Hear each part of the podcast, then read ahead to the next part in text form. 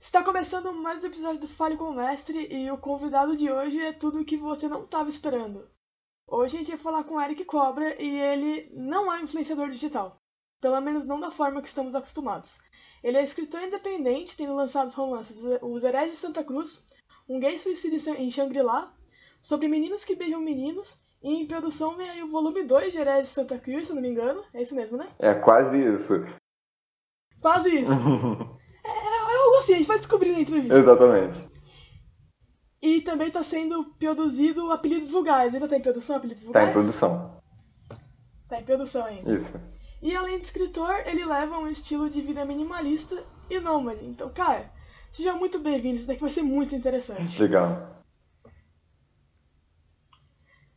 Primeiro, você quer dizer alguma coisa antes de a gente começar as perguntas? Bem, já que a gente falou de produção e a gente falou do que está acontecendo em relação aos projetos, para ficar bem claro, eu, além de ser escritor e minimalista, eu tento simplificar o processo da escrita. Então, no momento, tanto apelidos vulgares quanto sobre garotos que beijam homens, que é continuação de sobre garotos que beijam garotos, tanto os, here... os heréis não, tanto apelidos vulgares quanto sobre garotos que beijam homens estão em produção ao vivo, ou seja, eu tenho publicado os capítulos semanalmente, mais ou menos, enquanto eu vou escrevendo, porque eu quero feedback das pessoas para poder, quando eu for lançar o livro em si, eu ter um, uma base boa para a edição da história, para acertar alguns erros. Então, eu estou querendo escrever em público justamente para trabalhar um pouco a simplificação do processo da escrita, sabe?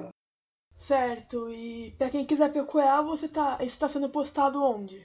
Tá no Wattpad, mas eu sempre recomendo que as pessoas entrem no ericcobra.com.br, porque lá tem um link para tudo. E como eu tenho bastante conteúdo, bastante livro, eu acho que é o lugar certo para reunir todas as informações e a partir dali a pessoa partir para o que ela quiser, sabe? Certo. E pra começar então, eu queria saber de onde veio esse seu desejo por contar histórias. Eu acho que eu não sei exatamente de onde veio, estava em mim, sabe? Eu acho que eu sempre gostei muito, primeiro, de ver histórias, de ver filme. Eu era muito viciado em Jurassic Park, em ler quadrinhos do Batman, que foi como eu comecei a ler. E eu acho que, naturalmente, vendo esses, esses resultados, esses produtos de pessoas que contaram histórias, eu também quis contar alguma história, porque todo mundo tem alguma história para contar, né? Mas eu acho que o que diferencia mesmo é você sentar para contar aquela história, para você produzir aquele material. Então, para mim, sempre foi muito natural. Eu só produzi e contei a história. E assim foi sendo. Até hoje é meio que assim. Fica aí o recado para os professores da educação infantil que não gostam que as crianças leiam HQ. Aí o recado. Pois é. Não faz, Não faz sentido. sentido. Até porque o HQ é bem lúcido e prende a atenção das crianças. Pois é, e antes de virar quadrinho mesmo, ele é escrito primeiro, né? Então todo pensamento primeiro é bidimensional, ele é, é literário, textual, antes de ser visual. Então é muito Com importante. certeza. E como você encontrou o seu estilo narrativo? Eu acho que eu não encontrei meu estilo narrativo, eu acho que eu estou experimentando meu estilo narrativo até hoje. Eu acho que estar produzindo e publicando apelidos vulgares e sobre garotos que beijam homens ao vivo, assim, no Wattpad, eu eu tô meio que experimentando meu estilo junto com as pessoas que estão acompanhando os textos e vendo as reações delas, ah, as opiniões delas em relação a como eu estou representando a história. Então eu prefiro me definir ou dizer que eu sou um escritor mais plural, mais generalista, sabe? Eu escrevo de tudo um pouco e experimento até, por exemplo, o Sobre Garotos que Beijam Homens seria um drama romântico LGBT e eu decidi agora que vai ser uma comédia dramática LGBT, sabe? Vai ter o romance, vai ter o drama, mas eu quero que o peso da história seja debruçado em cima da comédia, coisa que eu nunca escrevi. Então eu ainda acho que eu tô começando a entender o meu estilo e, e ter um pseudônimo, usar um pseudônimo para isso agora, está me ajudando inclusive a especificar ainda mais o tipo de literatura que eu gosto de fazer. Então ainda estou me descobrindo, mas eu estou começando a entender que o gênero de romance, drama já não são suficientes para mim e eu quero colocar um pezinho na comédia assim que possível, sabe? Então é isso que eu estou fazendo, descobrindo. Perdão. Tudo bem. É, aproveitando que você falou sobre um pseudônimo, eu queria saber como tem sido esse processo de, digamos, descolamento do, do Henrique Coimbra para o Eric Cobra. Como tem sido essa mudança? Eu acho que essa mudança, ela só veio, essa mudança de pseudônimo, ela só veio para abandonar a imagem da pessoa que eu sou. Olha só, eu sou uma pessoa de verdade, né? Sou uma pessoa que tem pai, mãe, família, amigos e uma vida fora da internet. Poderia não ter nada disso. O que eu quero dizer é que eu tenho uma vida fora da internet. E essa vida tem um nome. É era o Henrique, no caso. E quando você usa o seu nome e o seu rosto, ainda mais eu que tive um canal no YouTube e eu colocava muito o meu rosto e as minhas ideias muito pessoais a jogo, a público, e mesmo que isso nunca tenha me dado nenhum problema, eu me senti muito exposto. E isso começou a atrapalhar o meu processo criativo porque eu comecei a ter muito medo de publicar as coisas. Eu tinha medo do que as pessoas iam achar, eu tinha medo do texto não ser bom o suficiente, eu tinha medo de simplesmente não ser bom o suficiente. E nenhum texto é bom o suficiente assim que ele é escrito. Eu acho que ter abandonado a minha imagem enquanto pessoa e começar a abraçar o pseudônimo para poder não só dentro dos textos, mas ter uma persona, um, um sistema de publicação em que eu não envolvo exatamente o meu nome pessoal, que pode atrapalhar, por exemplo, num projeto que eu vá querer arranjar com uma empresa ou alguma coisa assim, eu posso querer me envolver com eles usando o meu nome verdadeiro, e eles vão lá, vão procurar, vão ver que eu tenho um monte de livros que não são como eu gostaria de ser representado enquanto uma pessoa pessoal, com uma vida pessoal, uma persona pessoal, e eu, eu comecei a perceber que por começar a engessar um pouco esse meu pensamento do que, que eu quero disponibilizar para as pessoas entenderem sobre quem eu sou, sobre as minhas personas, eu achei melhor colocar o pseudônimo dentro desse processo para poder liberar um pouco da pressão que estava tendo enquanto eu estava me sentindo fechado e preso dentro de mim mesmo, é, representando o meu trabalho literário através do meu nome pessoal. E ter o pseudônimo me permitiu sair um pouco dessa caixa e explorar novos gêneros literários, novos estilos narrativos, sem que eu me preocupe com o tipo de consequência que isso pode ter na minha vida pessoal. Eu simplesmente posso me jogar no trabalho, eu posso escrever 24 horas por dia e publicar a maior parte dessas coisas, porque eu sei que eu posso revisar depois e vou contar com a ajuda dos leitores para isso, o que é mais legal. E não me preocupo de queimar o meu filme, digamos assim, sabe? Eu só escrevo eu consegui o pseudônimo só veio para minha vida, eu só incluí ele no, na minha vida nesse momento para liberar espaço para criatividade. É tudo que importa, criar, sabe?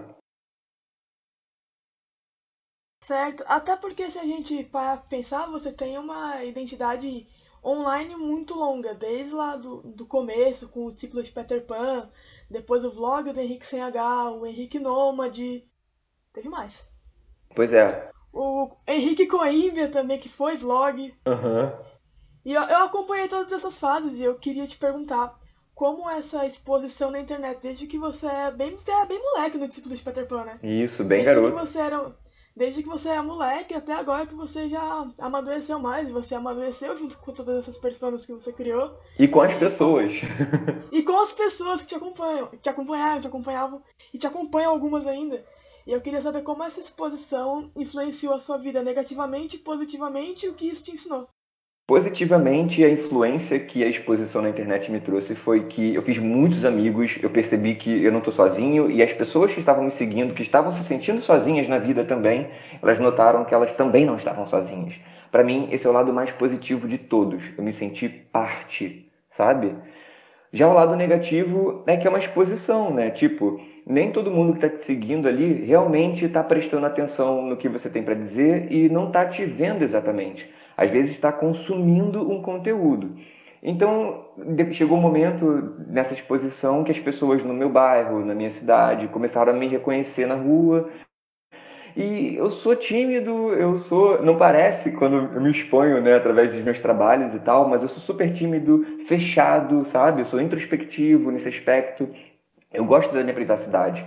E isso somado à, à, exposição das próprias redes sociais, da gente deliberadamente alimentar esse sistema bizarro, que é como se fosse um caça-níquel químico e emocional, que as, redes sociais em excesso podem se tornar para quem consome conteúdo, eu não queria estar fazendo parte, enquanto criador de conteúdo, dessa rodinha do hamster, sabe? Eu estava de saco cheio de ser mais um palhaço nesse círculo, nesse circo das redes sociais e gerando dinheiro para as redes sociais e fazendo com que as pessoas perdessem saúde, perdessem atenção. Eu, enquanto criador, também me senti um pouco exposto e diminuído e sem alcançar o público que estava escolhendo me seguir. Isso começou a ficar um pouco complicado, então no final das contas eu achei que a exposição não estava valendo mais a pena pelo tipo de ganho que no início era me sentir parte das pessoas e de um grupo.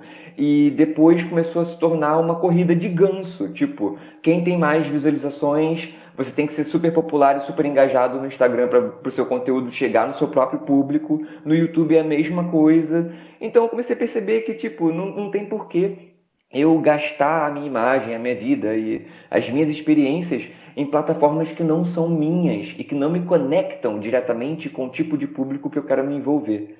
Eu acho que isso foi o que mudou também bastante junto com o pseudônimo, porque o pseudônimo me deu a chance de dizer, olha só, eu era aquela pessoa, agora eu sou essa. Você pode me seguir para consumir meu conteúdo textual, literário, porque eu não vou mais postar conteúdo sobre a minha vida. Eu não acho que uma coisa complemente mais a outra. E isso me deu, mais uma vez falando, espaço para ser escritor e não ser um influenciador e não ser uma figura pública. Eu escrevo, sou um escritor e é isso que eu vou fazer, sabe? Qual é a sua relação com as redes sociais atualmente? Porque você já passou por um período onde você não usava nenhuma delas e agora você usa um pouco o Instagram. Qual é a sua relação com isso? As redes sociais hoje são locais de comunicação para avisar para as pessoas o que está acontecendo e ainda assim é só para marcar presença mesmo. Eu não uso, pessoalmente falando, eu não uso. Eu tento manter contato com quem se interessa com o meu conteúdo através das redes sociais, porque eu acho que usar com moderação, no sentido de eu ser um artista e me conectar com os meus leitores, vale muito a pena. É, se eu quiser um dia fazer um anúncio de um livro novo, vale muito a pena ter um perfil nas redes sociais para isso também. Olhando pelo lado profissional, a minha relação com as redes sociais é mais rasa, mais fria, mas ao mesmo tempo mais objetiva. Eu estou ali para estar em contato com as pessoas que gostam do meu conteúdo. Ponto. Não é para eu expor minha vida, não é para eu satisfazer minha solidão, coisa que eu fazia no início da minha carreira. Eu era muito novo. E tinha 15 anos, sei lá, quando eu comecei a me expor na internet. E hoje eu tenho 29. Então, assim, é, eu uso as redes sociais para o que elas se propõem a ser para os criadores, que é um local de comunicação com quem se interessa pelo seu conteúdo. Não mais um local de desabafo. Eu, eu desabafo num blog, num livro, sabe, num post em algum lugar e aviso nas redes sociais que eu fiz essa postagem. Mas as redes sociais como local de entretenimento para o meu conteúdo, não. Certo, entendi. Então ela está servindo mais como um mensageiro, por assim dizer.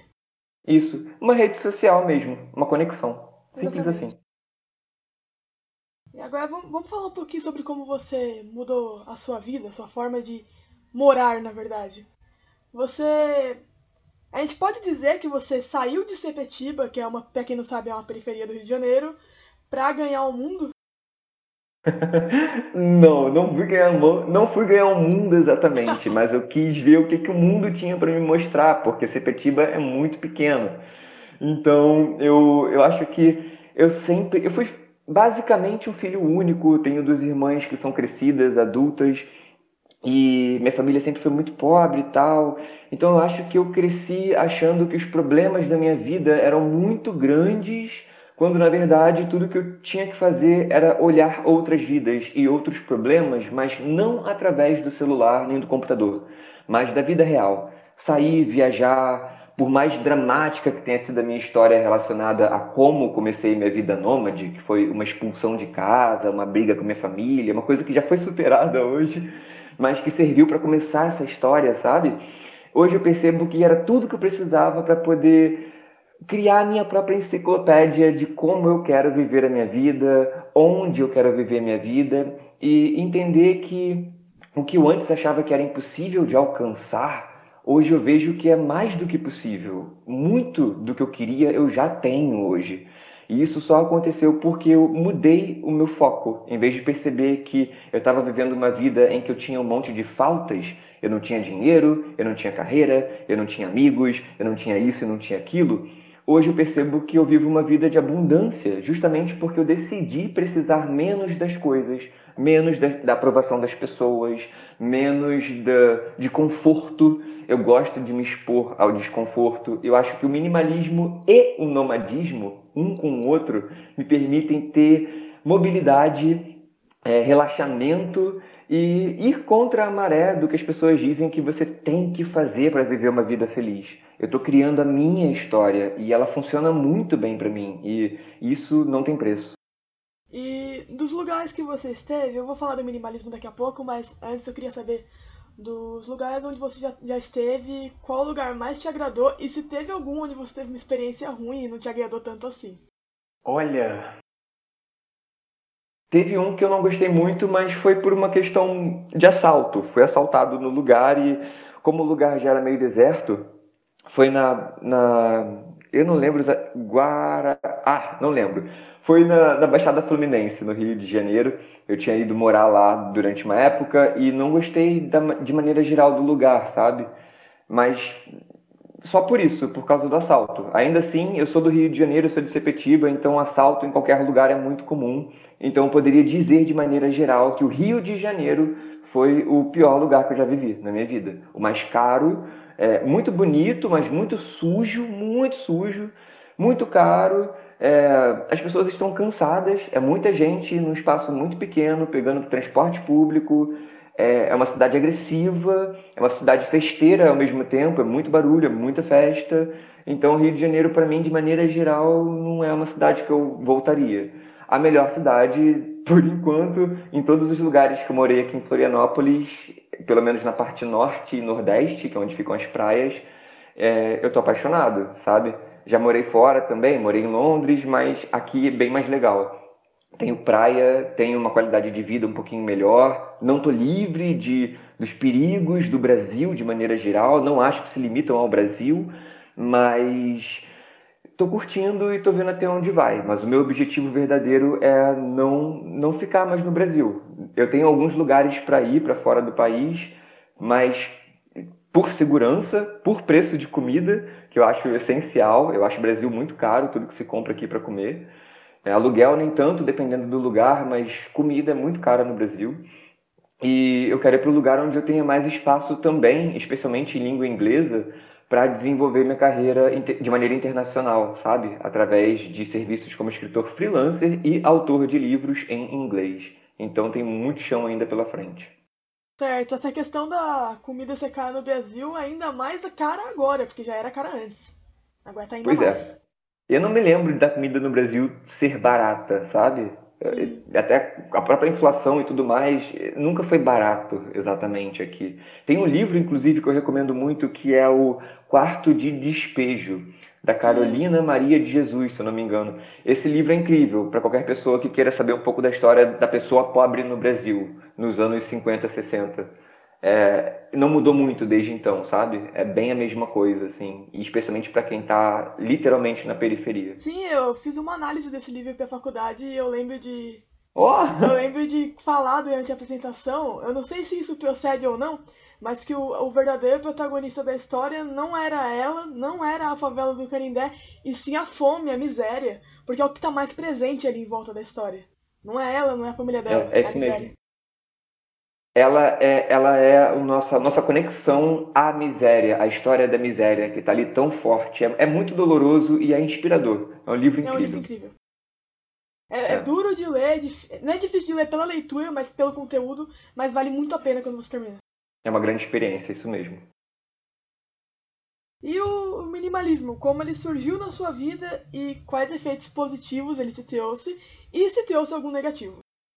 Eu acho que eu vou começar pelo negativo, porque o que minimalismo me trouxe de negativo foi que no início, nos primeiros dois ou três anos, e eu tô nessa, eu acho que desde 2013, é, é isso? Acho que sim. É, foi o fato de que às vezes eu queria, por exemplo, eu sou muito, muito, muito extremamente minimalista porque eu quero ser nômade também, né? Eu sou nômade. Então, tudo que eu tenho cabe na mochila. Isso já desde que eu morava com os meus pais, desde que eu tive as minhas casas, minhas outras casas mais fixas. É, eu sempre tentei diminuir as minhas coisas porque eu acho que eu sempre tive medo de precisar demais das coisas, talvez pelo meu passado pobre, vendo minha família passar dificuldade, eu sempre tive medo de precisar e não ter. E eu sempre percebi que uma armadilha muito forte da sociedade de maneira geral para manipular as pessoas, para trabalharem para elas, né, a favor delas, manipularem as pessoas pelos outros, por si próprias, é fazer com que você queira mais do que você pode alcançar ou do que você realmente quer ou precisa para ser feliz. Então a gente fica muito no piloto automático por causa desse dessa cultura de queira mais, faça mais, compre mais, mais e mais e mais. Então, quando eu, lá em 2000 e pouco, ainda morando com os meus pais, eu comecei a ter esse medo de precisar de mais das coisas e quis diminuir, quis facilitar minha vida, quis simplificar minha vida, quis não precisar tanto ir no médico quanto os meus pais estavam indo no médico, eu queria cuidar da minha alimentação, sabe? E então acabou que naturalmente o minimalismo veio como uma solução para minha pobreza, para minha escassez mental, financeira. E depois que eu passei por esse momento de escassez, de pobreza e, e alcancei a minha independência financeira, comecei a viver por mim do meu jeito, fazendo o que eu amo, que é escrevendo, que eu acho incrível. Não tem um dia que não passe e que eu fique muito feliz por estar construindo a minha carreira. Eu percebo que o minimalismo me tornou alguém rico, eu estava até falando isso para alguns amigos e lancei um post no, no blog recentemente sobre isso, porque eu me sinto tendo tudo o que eu preciso para fazer qualquer coisa, viver em qualquer lugar. Eu gasto com coisas muito essenciais e guardo todo o resto.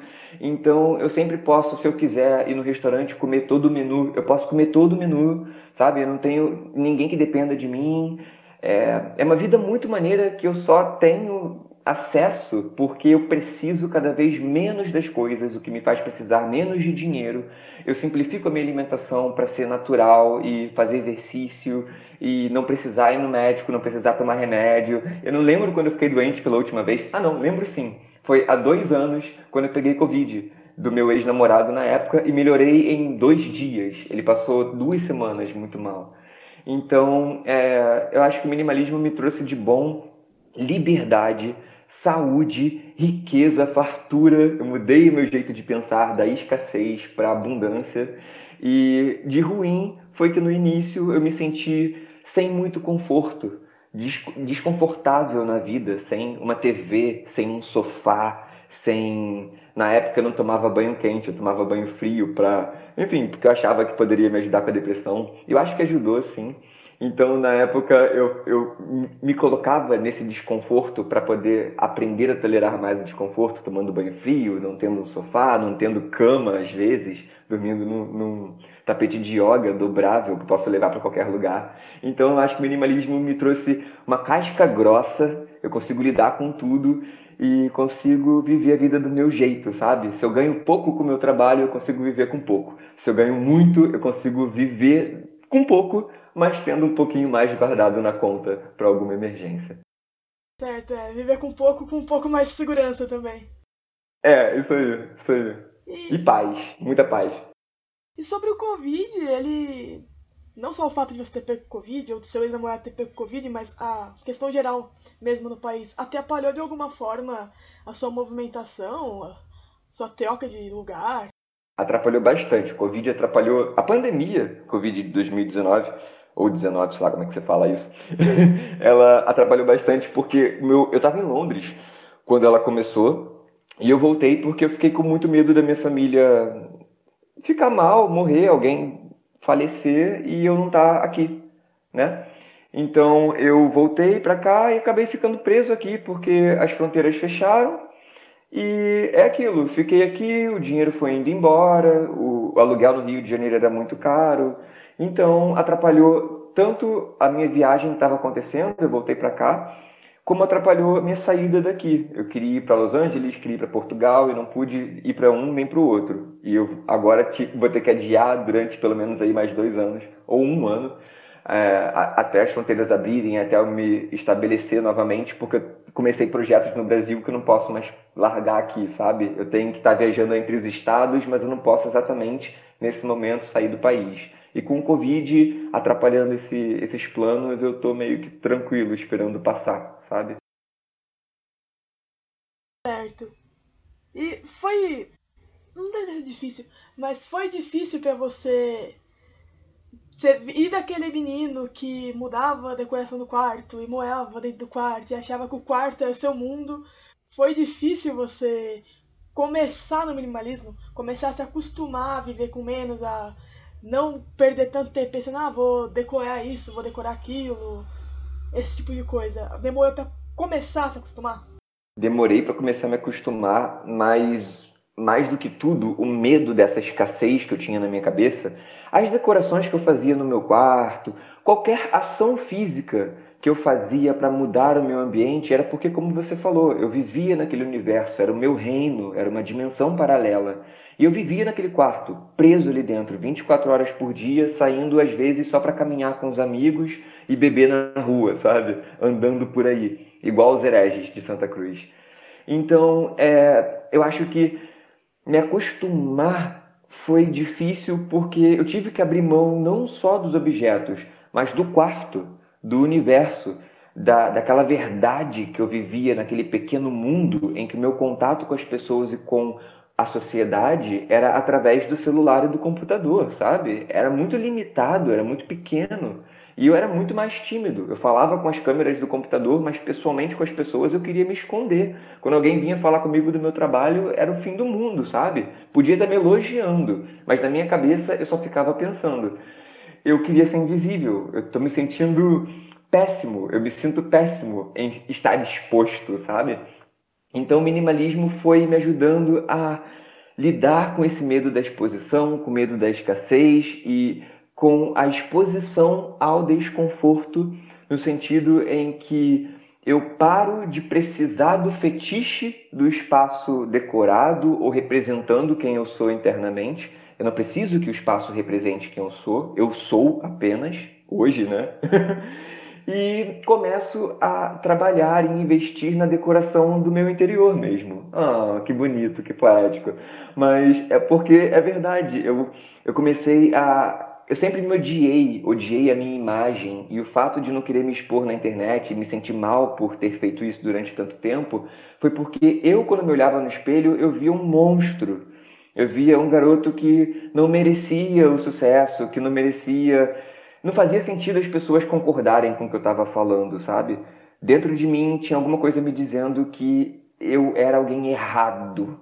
Isso está dentro de mim até hoje e eu tenho que trabalhar e redecorar essa ideia para poder mudar o foco e começar a precisar menos da aprovação e, por consequência, precisar menos da estética e precisar menos da vaidade e precisar menos de status, sabe? Eu, e menos de dinheiro, naturalmente. Então, uma coisa acabou me levando a outra. O minimalismo, apesar de desconfortável, ele veio como uma luva na minha vida porque ele conseguiu me ajudar a resolver grande parte de todos os problemas que eram os maiores problemas da minha vida. Eu consegui paz de espírito, paz financeira, é, paz na carreira, sabe? E isso graças ao que começou com o minimalismo, que começou a tirar tudo que não importava do caminho, tudo que era uma barreira, tudo que atrapalhava alcançar o objetivo e me ajudou a manter o foco no que importava e melhorar o que eu já tinha. E isso fez toda a diferença para eu estar onde eu estou hoje. Que não é muito lá grande coisa, mas é exatamente onde eu gostaria de estar. E não poderia dizer isso no passado, sabe? Hoje eu posso. Essa próxima pergunta, ela é um pouco mais pesada, se você não quiser falar sobre, tudo bem? Ok. Mas como alguma pessoa que já sofreu e provavelmente ainda sofre com ansiedade e depressão, e até passou por episódio suicida, como é passar a maior parte do seu tempo produzindo conteúdo sozinho, sem ninguém próximo? No início, era o que me salvava, na verdade. Eu sempre tive uma veia artística, né? Como eu falei, eu comecei a escrever porque eu já admirava o storytelling e admirava as narrativas. Então, eu acho que eu também tinha um monte de narrativas, eu queria expressar essas coisas. Então, Quando as pessoas começaram a receber o que eu estava produzindo de braços abertos, sabe? Eu posso contar nos dedos a quantidade de haters que apareceram no meu caminho. É, quando as pessoas me abraçaram, eu me senti parte de uma coisa que eu nunca tinha vivido, porque por mais que eu estivesse acompanhado das pessoas no dia a dia, eu não me sentia acompanhado. A solidão sempre esteve andando lado a lado comigo e vai andar até o fim dos meus dias, porque é muito meu perfil. Eu acabo me isolando naturalmente para poder criar certas coisas e perseguir certos planos. E isso me afasta das pessoas naturalmente e me aproxima de outras. Então, quando eu estava em depressão, quando eu estava com ansiedade, eu usava a criação, a arte, para tirar um pouco da pressão das minhas costas e compartilhar de maneira lúdica, de maneira fantasiosa, através dos textos, um pouco daquela dor, daquele peso da ansiedade, da depressão. E aí teve o episódio do suicídio, que virou inclusive um gay suicida em Shangri-La, que é um dos meus livros. E depois, no futuro, eu fiz terapia, fui melhorando, comecei o nomadismo, que me ajudou muito, é, saí da casa dos meus pais, parei de conviver com os problemas que eu tinha dentro da minha família, e depois é, tive um, um, casamento, basicamente, que acabou, terminou também. E depois de todos esses acontecimentos e desastres, eu cheguei num lugar da minha vida em que eu estou no controle, na maior parte do tempo. Então, hoje, tudo que sobrou é um leve resquício de ansiedade que eu chamo até de tem estresse, que é gerado pela ansiedade generalizada, desconfortável, é terrível, e tem o que talvez em português se chame eustresse, que é o estresse bom. É um estresse que cria um senso de urgência, que tira você da procrastinação e te faz ser uma pessoa motivada para poder escrever um capítulo de um livro, por exemplo. Então hoje o que sobrou em mim é um resquício dessa parte da ansiedade que vez ou outra sai um pouco de controle dependendo do que acontece na vida, mas hoje eu tenho maneiras técnicas de me confortar além da arte que me trazem de volta para o meu estado base, que é o estado em que eu estou no controle das coisas, no controle de mim e me sentindo bem e satisfeito. Então, eu acho que naquela época, no passado, quando eu estava sofrendo com a depressão e a ansiedade, produzir livros e arte para a internet me fez muito bem quando isso começou a se confundir com é, essa corrida para ter mais seguidores, mais visualização, mais engajamento, retenção de público e fazer media kit e tem que se apresentar para a empresa e não sei o quê. Quando começou o meu valor pessoal e a minha necessidade de criar arte se misturou com o trabalho de ser influenciador digital ou do marketing, digital de maneira geral para vender o meu produto e quem eu sou, meu marketing pessoal, aí começou a me fazer mal, porque eu comecei, comecei a me sentir um, um impostor. Como é que eu poderia estar tá compartilhando o que eu aprendo sobre melhorar quem eu sou se eu ainda não sou perfeito?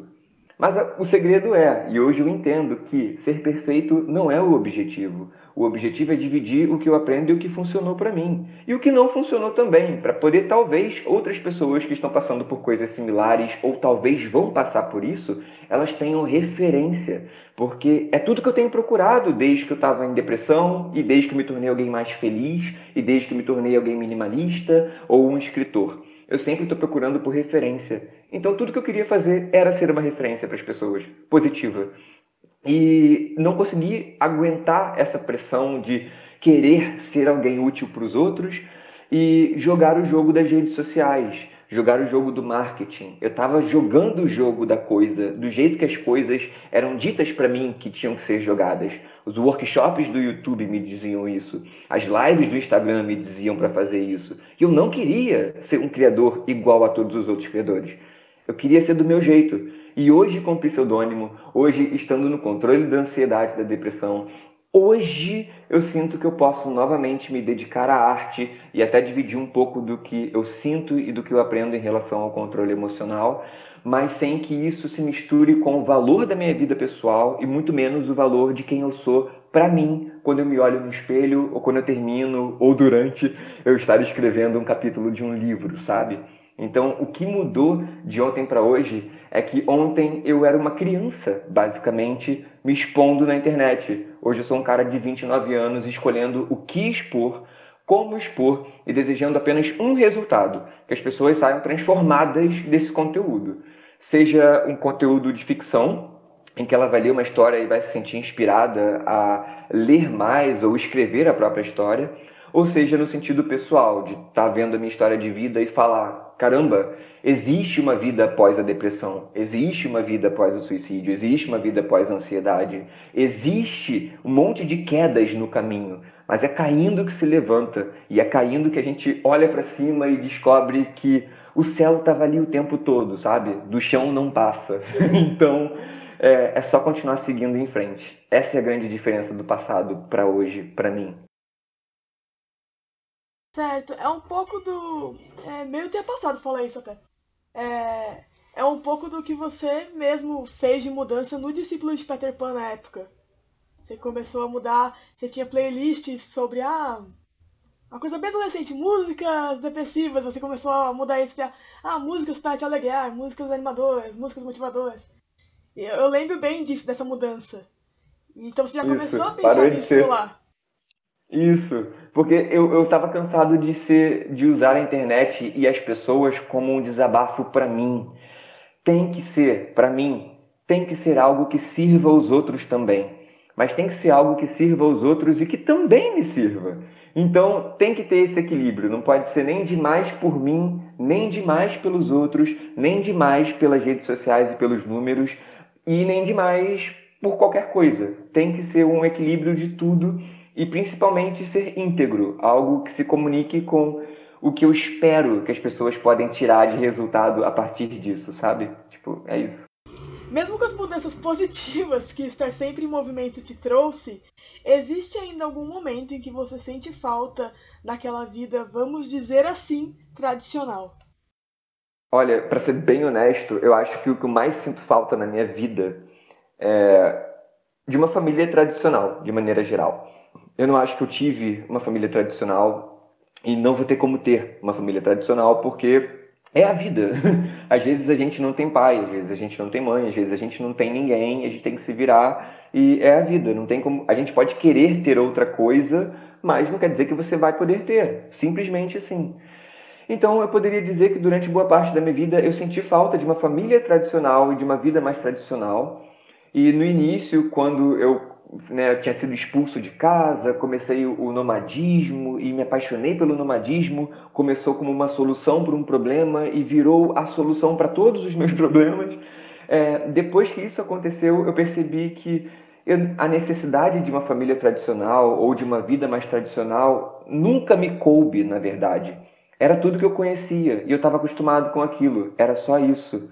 Uma vez que comecei a me acostumar com outro processo e uma outra vida, eu tive novas prioridades, novos desejos, novos sonhos e novas coisas que eu quero alcançar. Não mais algo que vem de uma vida tradicional, vamos chamar assim, mas algo que vem é, das novas necessidades. O que, que eu quero, o que eu espero. Eu, por exemplo, por que, que eu vou querer, como no passado, por que, que eu vou querer ter uma família tradicional se tudo que eu me lembro da minha família, quase tudo que eu me lembro, com poucas exceções relacionadas à minha mãe, são coisas negativas, sabe? São momentos em que eu me senti isolado, eu me senti incompreendido, eu me senti não visto, eu me senti até usado pela minha família em diversos momentos. Então, por que que eu, sabe, às vezes eu fico pensando, por que que eu queria ter uma família tradicional se eu percebo que não só para mim, mas para muitas pessoas, na maioria dos casos, quase sempre dá problema. Então, além da família tradicional, eu comecei a questionar os meus desejos tradicionais. O que, que veio da minha infância até minha vida adulta que eu nunca questionei e que eu estava simplesmente querendo ou deixando de perceber que eu já tinha, porque eu estava comparando o que eu tenho ou deixei de ter com um parâmetro de um passado que não cabe mais na minha realidade minimalista, dinâmica, rápida, independente emocional e financeiramente e por aí vai, sabe? Sim, eu acredito que muita gente pense da mesma forma em questão de lembranças familiares, mas tenha medo de romper com a responsabilidade afetiva que a gente em geral tem com nossos pais, irmãos, tios, tias, tios, tias nem tanto.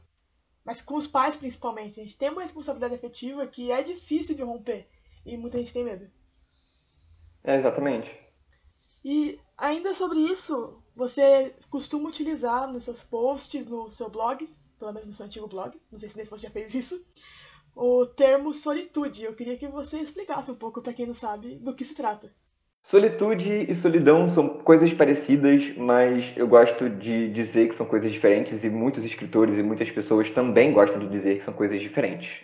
Solidão é aquele estado em que você está sozinho e você está se sentindo solitário, quando você se sente um pouco isolado das pessoas ou a parte de um grupo, ou é só uma sensação que às vezes vem e passa ou é contínua. Ela dói um pouquinho. A solidão é um pouco assim. Já a solitude é você estar sozinho, mas aproveitar esse momento sozinho, sem se sentir mal, sem dor. Você nem pensa, na verdade, que está exatamente sozinho. Você só está curtindo o seu momento. Eu falo muito de solitude e solidão também, porque eu sinto os dois com muita frequência. É, às vezes até mais solidão do que solitude, às vezes mais solitude do que solidão, depende muito de, do meu estado e do que eu estou fazendo de atividades. Quanto mais atividades eu faço, mais solitude eu sinto. E quanto menos, quanto mais procrastinação eu faço, mais solitário eu me sinto. Eu gosto de falar disso porque na solitude eu encontro espaço para escrever, sabe? Eu tiro, em vez de ficar olhando as coisas pela perspectiva de que eu não tenho amigos, eu não tenho minha família perto, eu não tenho os amigos ideais, que é algo que eu tenho muito na minha cabeça, sabe? Eu tenho vários amigos, conheço um monte de gente, mas poucos são os amigos ideais e nenhum deles está fisicamente do meu lado. Então, em vez de ficar olhando pela falta, pela escassez, eu vejo o que, que eu tenho, o que, que eu posso fazer com o meu tempo sozinho comigo mesmo. Porque eu posso começar a chorar aqui agora e ficar muito deprê, como às vezes eu fico mesmo e choro por solidão e fico pensando, Deus, o que, que eu fiz para merecer essa solidão? Mas é um momento único, chave, que passa quando eu lembro que eu vivo em solitude. Eu vivo sozinho porque eu escolhi viver assim, porque eu quero ser independente, eu quero fazer as coisas que eu quero no horário que eu quero, eu quero passar 24 horas no dia de frente para o computador escrevendo, eu quero. Não. Minha alimentação é sem açúcar, sabe? Então, tipo, na maior parte do tempo, que às vezes eu como um açúcarzinho, um sorvete, que eu não sou de ferro, então eu posso controlar minha dieta, posso controlar, controlar os meus horários, controlar os meus hobbies tudo na minha vida é meu, sobre mim, para mim e no meu controle. E isso é um pouco viciante. Pode ser egoísta, mas eu não tô nem aí. É o que tem funcionado para mim, tem feito um bem pra caramba, tô conseguindo criar. Então, solitude é quando você pega essa sensação de escassez, de falta, de não ter, e você transforma em algo. Algo que te distrai, algo que te faz bem, seja um Netflix, seja escrever, seja sair para rua, como às vezes eu faço, eu saio, vou para o mercado e pergunto para o caixa como é que você tá, tá tudo bem com você, como é que tá a sua vida? E ali acontece uma pequena conversa que preenche a minha necessidade de contato humano para a semana inteira, sabe?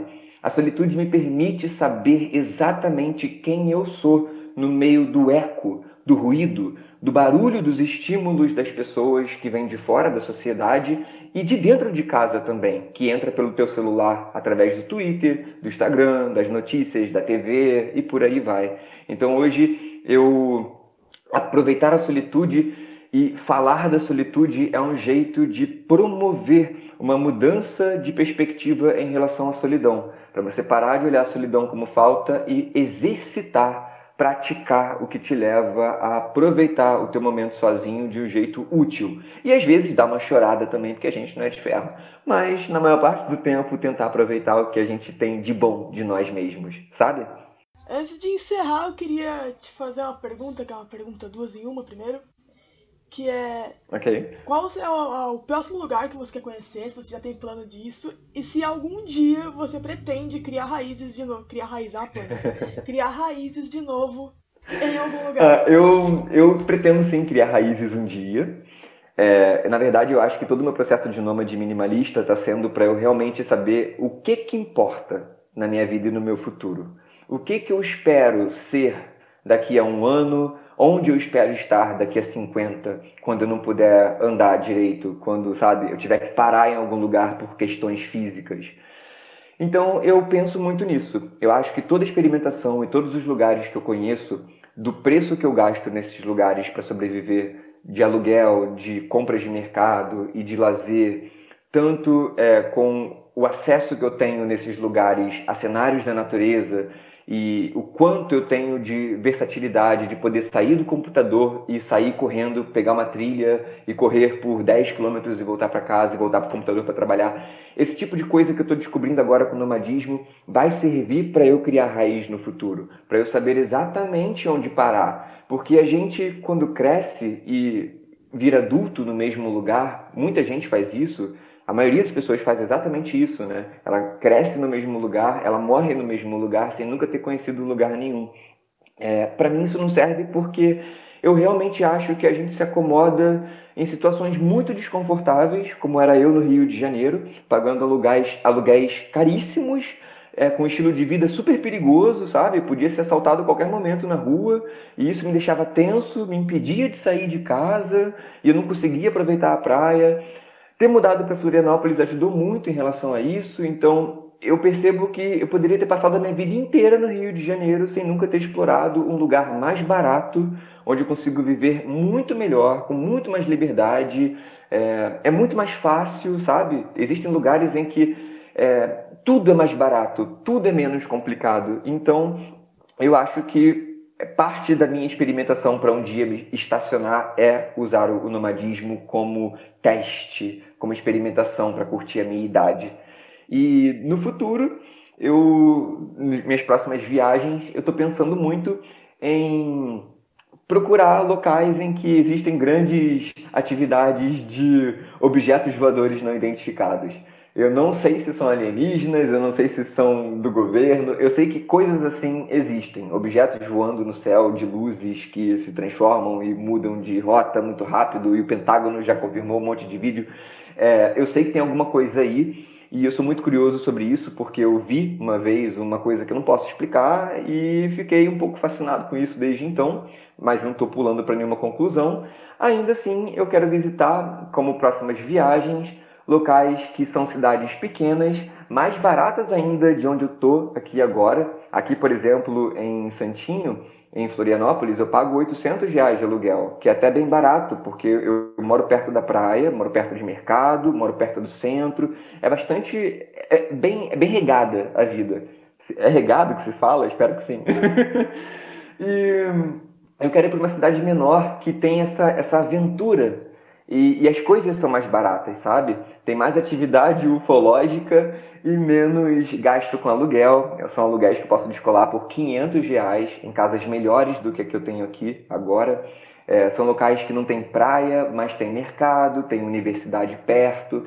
Então, é, eu tenho alguns, alguns, alguns pontos, como Santa Maria e Caçapava do Sul, é, e algumas regiões ali, que eu quero explorar justamente por esse lado misterioso dos ETs, das naves espaciais, ou seja lá quais são essas coisas, e pela experimentação de uma vida mais barata, mais simples, que caiba no meu bolso e que me dê razão para sair à noite, para explorar o céu, para explorar numa trilha, sabe? Eu gosto de, de, ser chamado pela natureza e pelas aventuras que podem acontecer no meio da natureza a qualquer horário.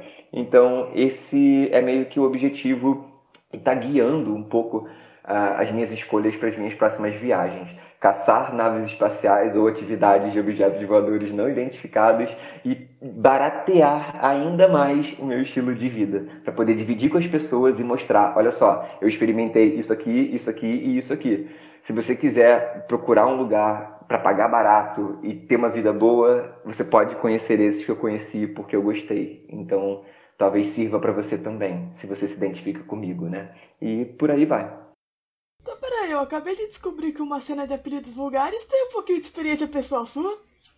Na verdade, todos os meus livros são cheios de experiências pessoais minhas e de outras pessoas que eu só transformo um pouquinho, mas eu uso muito a vida como base para os livros. Eu acho que não tem nem como eu não, não fazer isso, porque se eu saio para caminhar por duas horas para poder ir no mercado e passar na praia eu vejo tanta gente, eu vejo tanta coisa, eu imagino tanta coisa que eu volto para casa com cinco histórias para cinco livros diferentes, sabe? Cheios de cenas. A vida, ela é linda e ela é cheia de narrativa, não tem como eu não usar a vida. E essa cena que você falou de apelidos vulgares é do da nave espacial, certo? Certo. Pois é, ela é, vai ser uma cena que também vai estar agora no quarto capítulo de Sobre Garotos que Beijam Homens, porque Apelidos Vulgares e Sobre Garotos que Beijam Homens, que são os dois livros que eu estou escrevendo ao vivo no Wattpad, é, esses dois livros vão se conectar para poder eu me aposentar do gênero romântico daqui a alguns livros. Então eu vou juntar os personagens dos dois livros no futuro, não como casal, mas como amigos, porque os dois eles meio que representam mais me representam do que outros personagens, sabe? Um representa um lado meu que é, é ácido e está aprendendo a se tornar adulto, que é o Enzo em, em Sobre Garotos que Beijam Garotos e depois em Sobre Garotos que Beijam Homens. E em Apelidos Vulgares é o Preto. O Preto e eu, a gente tem uma conexão em relação à personalidade. Ele é toda a vulnerabilidade que eu quero transformar em independência, força e empoderamento. E os dois personagens que vão se conectar no futuro livro, é, em alguns outros livros também, porque eu pretendo criar uma aventura com eles, eles dialogam muito com, literalmente, a minha sombra e a minha luz, sabe? Mas não no sentido de cor de pele, nem de comportamento apenas, mas no sentido de equilíbrio, complemento e entendimento de degradê, de nuances, de cores que ficam no meio de outras cores e que a gente tem que literalmente pular e investigar pessoalmente para poder tirar uma conclusão, uma experiência disso. Eu acho que não tem jeito melhor de fazer isso do que escrevendo e lendo né, a experiência para o leitor é, ela é tão cheia quanto é para o escritor, talvez até mais. Então é, é muito legal fazer isso, eu adoro. Ah, sim, porque você coloca a sua experiência enquanto escritor, a sua experiência pessoal, e a gente, quando lê, coloca a nossa bagagem pessoal também. Exatamente. A gente vai fazendo toda uma troca de experiências. É, e não tem, eu, como escritora, não tenho como controlar essa experiência. Ela acontece pelo leitor com o leitor. Eu só estou ali criando uma narrativa, estou satisfazendo uma necessidade minha e uma pessoa está se projetando na história. E juro para você, é pensar nisso, saber que esse tipo de coisa acontece, é um fenômeno quando alguém lê um livro, me deixa muito contente por ser escritor, porque eu realmente sinto que o universo que eu crio é vivo. E o poder de dar vida a histórias é megalomaníaco. é, sabe, é viciante e é bem legal. Eu gosto muito. Certo. E agora só só porque eu me lembrei agora, esclarece uma dúvida que ficou lá na introdução desse episódio, quando eu falei sobre os heréis de Santa Cruz ter uma, uma continuação.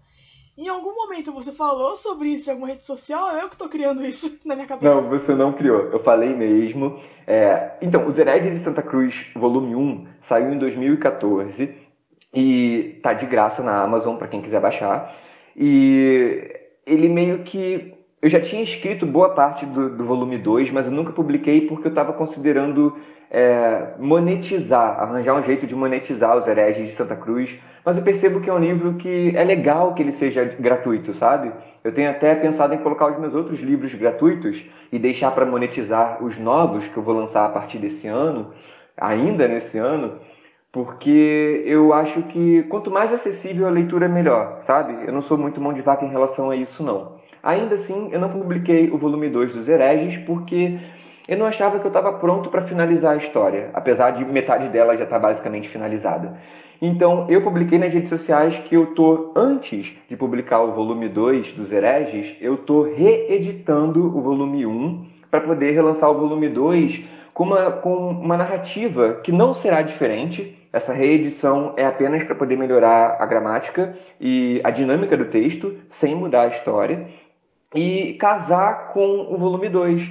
Porque o primeiro volume do, dos hereges, ele tem muita palavra, sabe? É parte do estilo narrativo e da estética narrativa do livro usar muitas palavras que vêm lá dos livros esotéricos do Eliphas Levi, do Aleister Crowley e outros. Então, é, eu estou meio que simplificando a linguagem para quando o volume 2 chegar, que deve chegar no ano que vem, se tudo der certo, eu estou prometendo isso há anos, mas agora vai, para quando ele chegar a leitura ser mais fácil e o foco ficar na história, porque a história ela vai gerar spin-offs. Eu tenho muitas outras histórias para contar dentro do universo dos hereges. Então eu estou tendo que preparar isso muito bem para quando eu for literalmente executar essa tarefa de lançar o volume 2 e as histórias subsequentes, eu estar em paz com o volume 1, um, que é o início de tudo, sabe? Antes de pedir para você finalizar, passando pro pessoal que tá ouvindo onde te encontrar e uma indicação de um livro, mesmo que você já tenha feito um durante a entrevista, eu queria fazer um jabá aqui pra ele. E eu vou indicar um, uma leitura que é o Herege Santa Cruz, porque eu acho que muita gente pode gostar e como tá de graça não custa nada indicar. E ele tem muito uma vibe de Garotos Perdidos pra mim, aquelas cenas na moto e todos os diálogos. Inclusive, acho que você se inspirou um pouco em Garotos Perdidos. Foi. E eu, eu indico demais essa leitura, é muito boa. Eu li quando você publicou a primeira vez, eu li de novo. eu peguei meu tablet esses dias e reli. Então, Legal. Eu acho que vale muito a pena. Ó, primeiro, obrigado pra caramba. É, fico muito contente porque você pegou exatamente a essência do que eu queria passar, que é a estética dos anos 80, dos garotos perdidos, daquele filme dos vampiros nas motos, e os imortais, e também do filme Jovens Bruxas, que também influenciou muito a história e a estética do livro. E de indicação de. Primeiro, para me encontrar, é só procurar por ericobra.com.br. Lembrando que o Eric, em vez de terminar com CK, termina com Q, de queijo. Eric Cobra. ericobra.com.br. E eu recomendo de leitura, assim, Primeiro, uma leitura minha que eu recomendo é Os Hereges também, porque apesar de não ser perfeito, eu acho que tem uma vibe muito legal. E como leitor, eu acho, apesar de ser bem violento, e geralmente não ser o tipo de leitura que eu, que eu leio, assim, eu acho que ele tem uma, uma personalidade forte. E eu acho ele engraçado nesse aspecto, apesar de não ser um livro engraçado. Mas é, eu indicaria de outro autor, eu indicaria talvez. Uh, deixa eu pensar. Harry Potter teve uma grande influência, mas eu não indicaria Harry Potter porque não é exatamente um livro assim muito bem escrito. Mas eu acho que tanto de história, quanto de dinâmica, quanto de técnica textual, é um livro que não sai da minha cabeça e me influenciou para muita coisa. É o Ilusões Pesadas do Sacha Sperling. É um livro de drama em que dois jovens se envolvem, né, dois garotos, e começam a descobrir a sexualidade ali. É muito parecido com Sobre Garotos que Beijam Garotos, tanto que eu fiquei, na época, na época, eu fiquei chocado, porque parecia que a gente tinha copiado a história um do outro, basicamente. E a dele é bem diferente, é na França, ele é rico e poderoso, mas já tinha escrito uma história de um menino na França também. É muita, muita coincidência. E a narrativa dele, a estética dele conversa muito com a minha e conversa com o tipo de leitura que eu gosto, que é aquele tipo de leitura dinâmica, curta, grossa, mas muito intensa e esbanjando técnica, sabe? Consegue manipular sua cabeça e o seu visual, você consegue ver a história acontecer. E eu me identifico muito com esse tipo de narrativa, então eu recomendo esse livro para quem tem interesse numa história rápida, parecida mais ou menos com as coisas que eu escrevo também, e que me inspirou a, a simplesmente ousar na narrativa. Ser dinâmico, ser curto se tiver que ser, ser longo se tiver que ser, mas principalmente ser uma história interessante e que desafie o leitor a ir além dos próprios limites. Queria agradecer a sua presença aqui, por ter disponibilizado tempo para estar conversando comigo. Foi muito bom o papo. Eu, eu agradeço. Eu valeu, de verdade, eu curti bastante também. Fico muito contente de ver você e seu projeto acontecendo. Eu acho que pouca coisa é tão gostosa quanto ver um projeto acontecer, ele acontecer, sair da cabeça e virar alguma coisa. Então, meus parabéns. Eu espero que você faça muito sucesso, que você alcance muitas pessoas e mude a vida de muita gente, porque eu tenho certeza que os profissionais que estão dividindo as experiências com você e com a galera que está ouvindo a gente agora é, é capaz de transformar a vida, sabe? Às vezes tudo que a gente precisa é ouvir alguém no nosso ouvido que contou uma história que mostra pra gente que é possível chegar onde a gente quer. E se a gente se esforçar um pouquinho e manter um pouquinho de foco e levantar depois de cair, a gente pode chegar onde a gente tem que chegar. Então, valeu pela oportunidade de dividir um pouco a minha história. Valeu.